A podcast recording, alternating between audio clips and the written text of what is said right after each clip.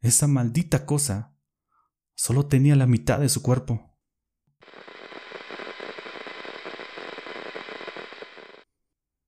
Muy buenas noches amigos, de nuevo estamos aquí como cada domingo con el gusto de saludarles y para traerles un relato más de esos que a ustedes les gustan. Les queremos decir que les estamos profundamente agradecidos por todo ese cariño que nos han demostrado. No tenemos cómo retribuirles más que esforzándonos en mejorar nuestro contenido.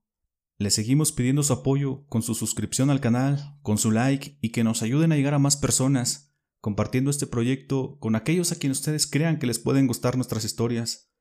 Estamos en YouTube y en tu plataforma de podcast favorita como Amplitud Paranormal. Nuestro medio de contacto es el correo de amplitudparanormal.gmail.com, donde será un gusto leerles y saber de ustedes. En el episodio de esta noche les narraremos el encuentro de nuestro protagonista con uno de esos seres míticos y que tanta intriga nos causan. Les prometo que cuando escuchen el relato completo, se les va a quedar por un buen rato en sus pensamientos. Por lo pronto, Ustedes no se muevan de ahí. Mejor, súbanle sus auriculares y apaguen la luz, que ya han sintonizado la señal de amplitud paranormal.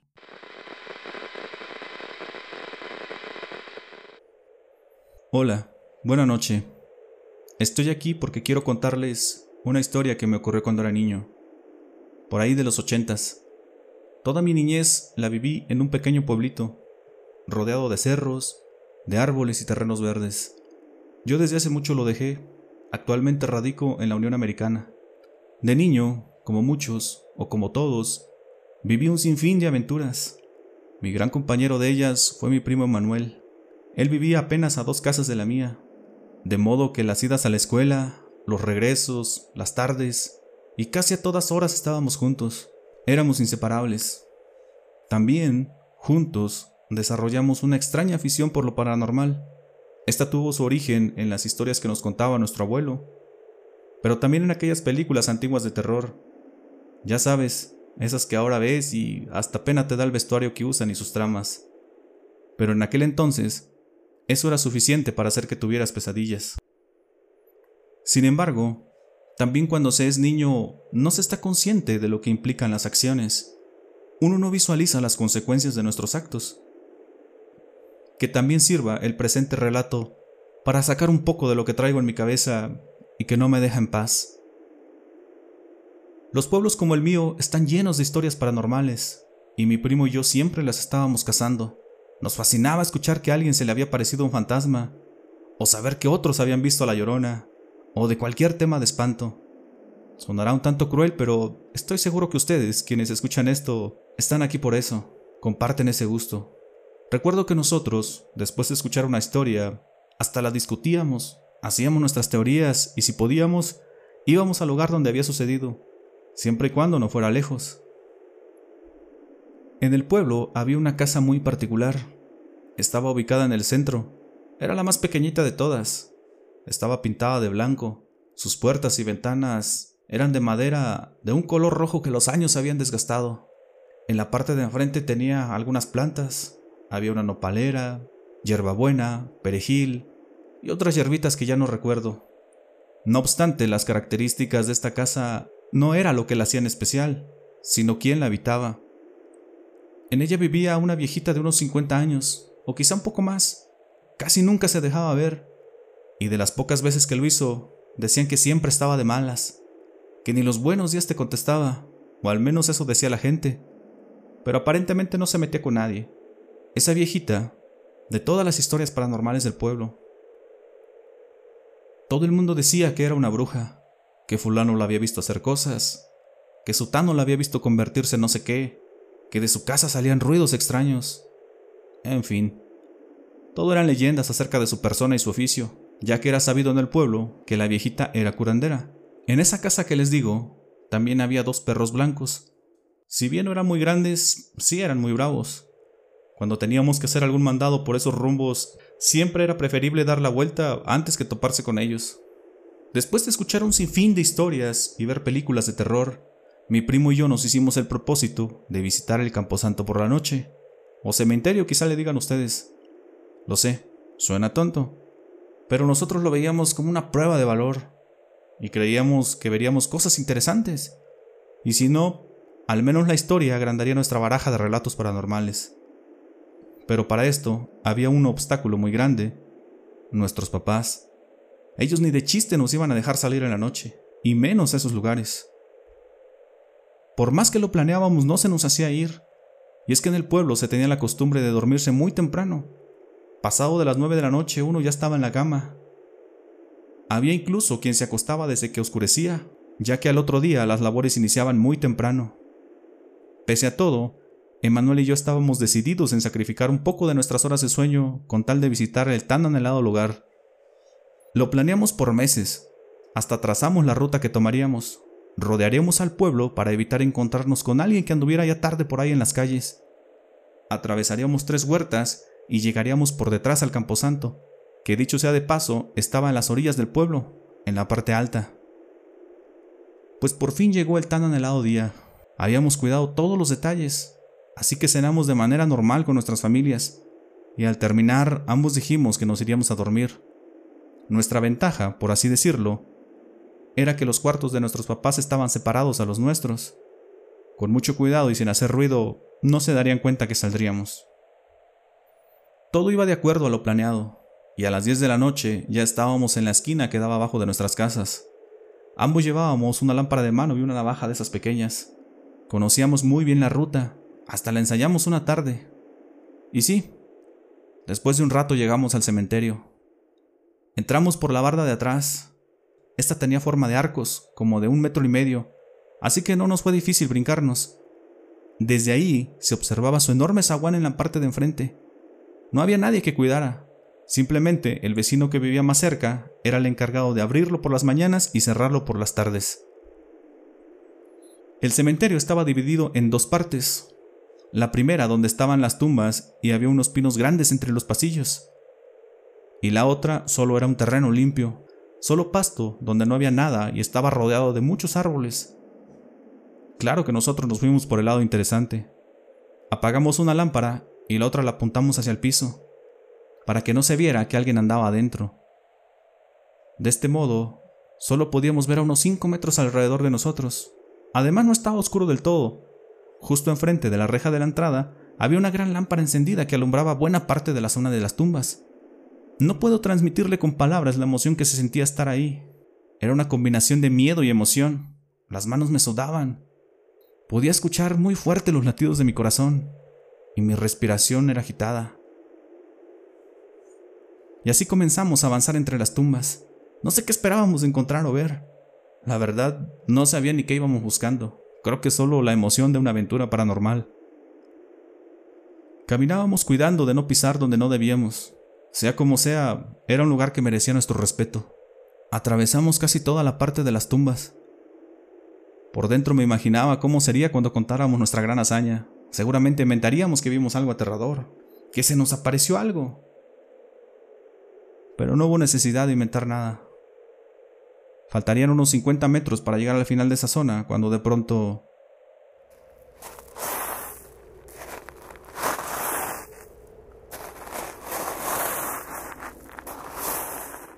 empezamos a escuchar unas pisadas muy ligeras, apenas perceptibles, lentas, como si algo pesado caminara arrastrando ambos pies. Rápido apagué mi lámpara y nos agachamos. Nos escondimos atrás de una tumba. Estábamos muertos de miedo. Ahora que lo cuento hasta se me acelera el pulso.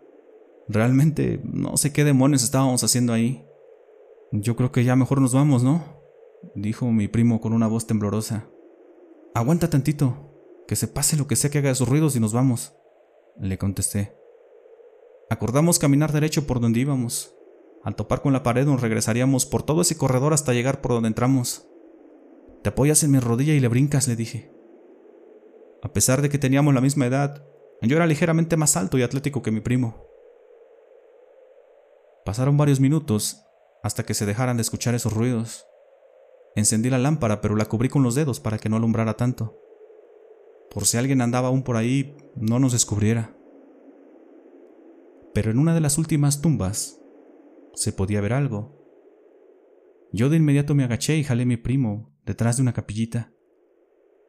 ¿Ya lo viste? Le pregunté. No. ¿Qué es? no me espantes, me dijo tartamudeando. Me asomé con mucho cuidado, tratando de no hacer ruido.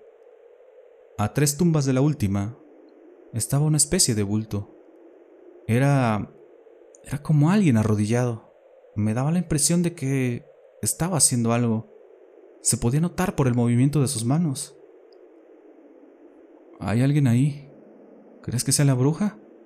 Le pregunté a mi primo. Mejor ya vámonos. Ya vinimos. Tengo miedo, me respondió. No teníamos nada que estar haciendo ahí, lo sé. Y ese era el momento de irnos. Pero por una estúpida razón le dije, mira, si quieres adelántate, espérame ahí donde nos brincamos. Quiero ver qué está haciendo. Mi primo insistió en que nos fuéramos, pero no le quise hacer caso. Ok, si no quieres adelantarte, entonces espérame aquí. Pero no te muevas. Nada más ponte trucha por si hay que salir corriendo. Y ten a la mano tu navaja, por cualquier cosa. Le dije. Apagué mi lámpara. No había mucha luz.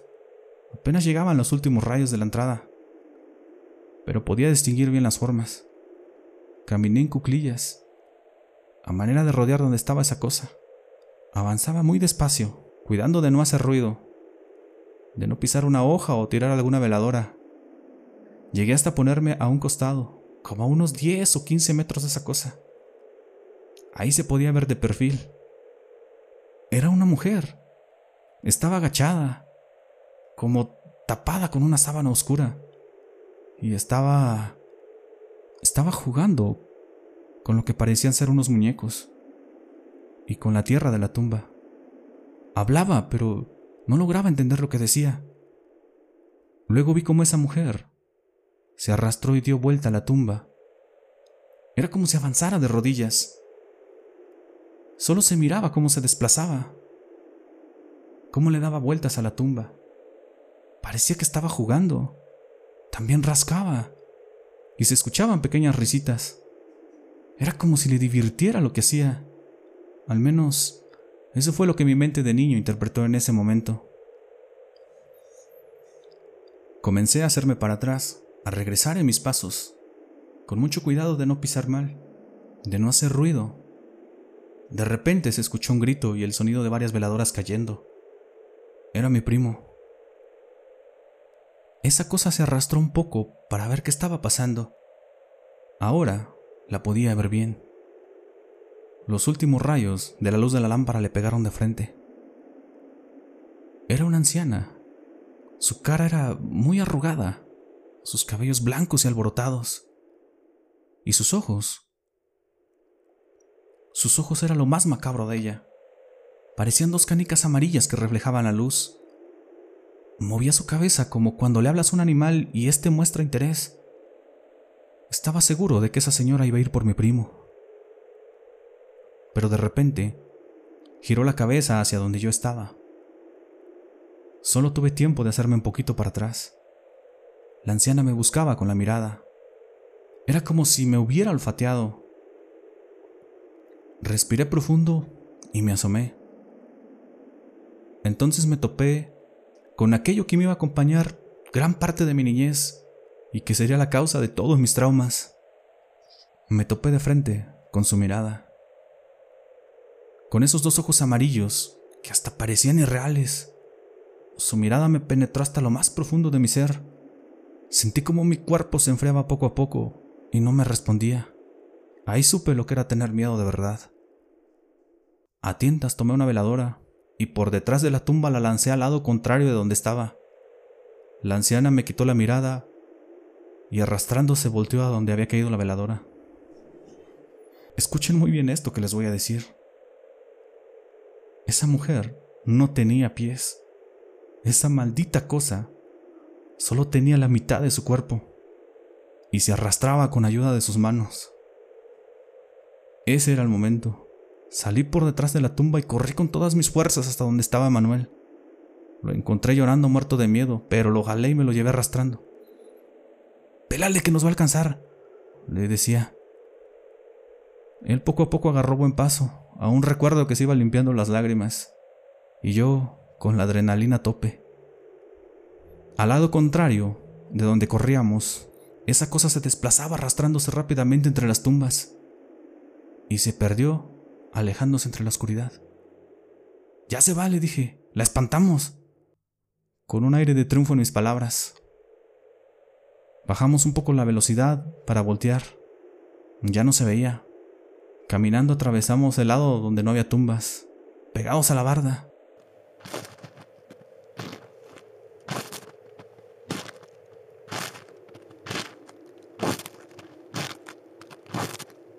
Unas pisadas sólidas a lo lejos se comenzaron a escuchar.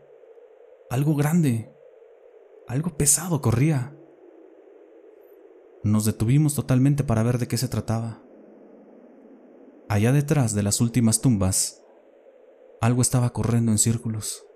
No alcanzábamos a distinguir bien lo que era, pero esa fue la señal de correr con todo de nuevo.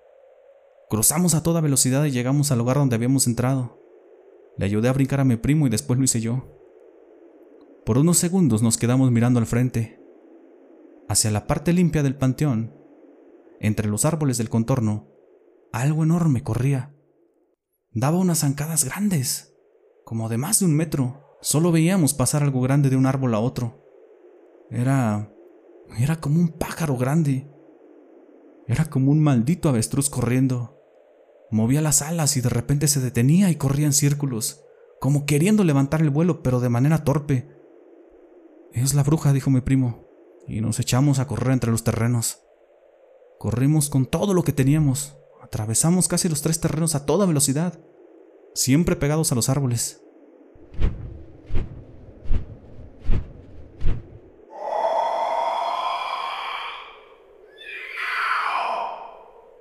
Pero cada vez escuchaba más cerca el aleteo de algo muy grande y un chillido horrible. Esa cosa estaba a punto de alcanzarnos. Ni modo, primo, nos vamos a tener que salir a la calle antes. Ahí por la esperanza, sígueme. Le dije. La esperanza era una tienda que cerraba muy tarde. Ahí era donde se reunían los borrachos del pueblo, a jugar, a cantar, ya no sé qué tanto. Luego en las madrugadas escuchaba cómo peleaban. En más de una ocasión se supo que hubo heridos de gravedad en esas peleas. Varias veces se quejaron los vecinos y se cerró el lugar, pero siempre lo volvían a abrir. Rápido brincamos el alambrado y llegamos ya sin aire frente a la tienda, casi cayéndonos. Nuestra casa ya no quedaba muy lejos, pero ya no teníamos fuerza para seguir corriendo. Sentíamos como el corazón se nos salía del pecho. Necesitábamos descansar y ya teníamos esa cosa leteándonos en la espalda. Afuera de la esperanza, en una esquina, había una señora diciéndole a un joven que ya se fuera a su casa, que ya no tomara. Pronto lo pude reconocer. Era un amigo de mi hermano, uno que dejó la escuela y se dedicó a trabajar, pero también se dedicó a la bebida. La señora con la que estaba era su madre. Ella nos vio llegar pálidos, asustados, como si necesitáramos ayuda y no supiéramos cómo pedirla. La señora se acercó a nosotros y nos preguntó si estábamos bien, qué era lo que nos pasaba, que de qué huíamos así y por qué andábamos solos tan tarde en la calle. Tardé varios segundos en agarrar aire. Ya le iba a contestar, aunque no sabía ni qué inventarle. Pero un ruido me interrumpió. Un ruido se escuchó en el árbol detrás de nosotros, como si un ave muy grande se hubiera posado en una de sus ramas, que hasta chilló de lo pesado que era este animal. La señora levantó su mirada y pude ver cómo sus ojos se le abrieron más de lo normal como si no creyera lo que estaba viendo. De la casa de enfrente, vi cómo un señor salió de las sombras y caminó directo hacia nosotros. Sin levantarse su sombrero, me guiñó el ojo y me dijo en voz alta: ¿Dónde fregados andaban, muchachos? Llevo ya rato buscándolos. Lo dijo con un tono de autoridad, como si nos conociera, como si fuera nuestro padre. El señor era el papá del amigo de mi hermano. Se acercó a mí y se agachó un poco. Está ahí en el árbol. Vámonos, me dijo susurrando. Y tomó del brazo a su esposa, quien volteó a ver a su hijo, y le dijo que nos tenían que llevar a nuestra casa. El joven no dejaba de ver la copa del árbol. Estaba como espantado, hasta parecía que el efecto de la bebida se le había bajado. Volteó a ver a su madre y le hizo un gesto de aprobación. Mientras avanzábamos, se escuchaba como algo brincaba de árbol en árbol. Hacía ruidos como de furia, como si a una bestia le hubieran quitado su presa. ¿De dónde fregados sacaron esa cosa, niños? Nos preguntó el señor en voz muy bajita. Es la bruja, dijo mi primo, que parecía que no podía dejar de decir eso. Bueno, no importa, ya habrá tiempo de explicaciones, dijo el señor. Mejor díganos en dónde están sus casas para llevarlos. Y le señalamos al frente. Ahí arriba de la curva, le dije. Algo pasó volando sobre nosotros y se paró a media calle como unos 100 metros. Por la silueta supe que era ese pájaro gigante que había salido del cementerio. Era el ave más grande que yo jamás había visto en toda mi vida, y por lo que me di cuenta, también de la de los señores. Ay, Dios santo, ¿qué es esa cosa? dijo la señora. No tengas miedo, vieja, contestó el señor mientras desenfundaba su machete. Pero su hijo lo detuvo y de su mano tomó la hoja de acero que hasta brillaba por el filo que tenía. Démelo, padre. Yo tengo más fuerza y soy más rápido. Estoy bien, dijo el amigo de mi hermano. Él caminó por delante de nosotros, agitaba el machete y lo tallaba en la tierra, como tratando de espantar aquella cosa. Ahí fue donde me volví a topar de nuevo con esa maldita mirada. Otra vez sentí como esos ojos amarillos me atravesaron. Estaba seguro de que me estaba viendo directo a mí.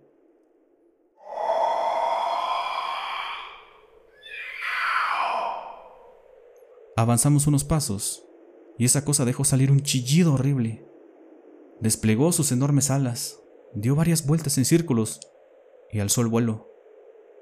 Se posó sobre un árbol y se escuchó cómo se alejaba brincando de árbol en árbol y chillando.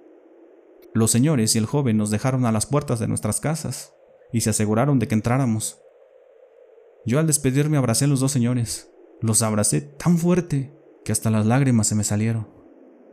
Para ese entonces, el amigo de mi hermano ya me había reconocido. Esa noche, sin su ayuda, no sé qué hubiera sido de nosotros.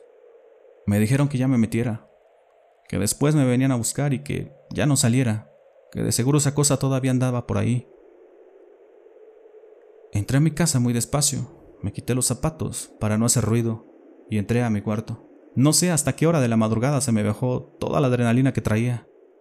No sé hasta qué hora pude dejar de temblar pero agradecí a Dios por poder acostarme una noche más en mi cama, por estar cerca de mi familia. Casi no dormía esa noche. Cada que intentaba cerrar los ojos, veía esa cosa jugando en la tumba. Veía esos ojos que me taladraron. Escuchaba aleteos. Escuchaba sus chillidos. Esa mañana, mientras almorzábamos, pensaba en cómo le iba a contar a mis papás lo que pasó. No podía ocultarlo, porque de seguro los señores me irían a buscar. Y si mi papá se enteraba de esa manera me iba a ir muy mal. Pero no sabía cómo contarles. ¿Ya nos vas a decir a dónde fregados fuiste anoche? Dijo mi papá, sin levantar la mirada ni dejar de comer. No me digas que pensaste que no nos dimos cuenta. Te fuiste con el Emanuel, ¿verdad? Me preguntó mi hermano. Así, así ya no tenía de otra. Ya no les podía mentir, aunque sé que difícilmente me iban a creer lo que pasó. Comencé a hablar tartamudeando, con miedo porque sabía que se iba a enojar mi papá. Y les conté, les conté todo con detalles, hasta de los señores que nos ayudaron. Mi papá no dejó de comer mientras escuchaba. Verán, mi papá en ese momento era una persona con un semblante muy serio y que imponía mucho respeto. Yo no me atrevía ni siquiera a contestarle. Ya sabía cómo me iba cuando lo hacía.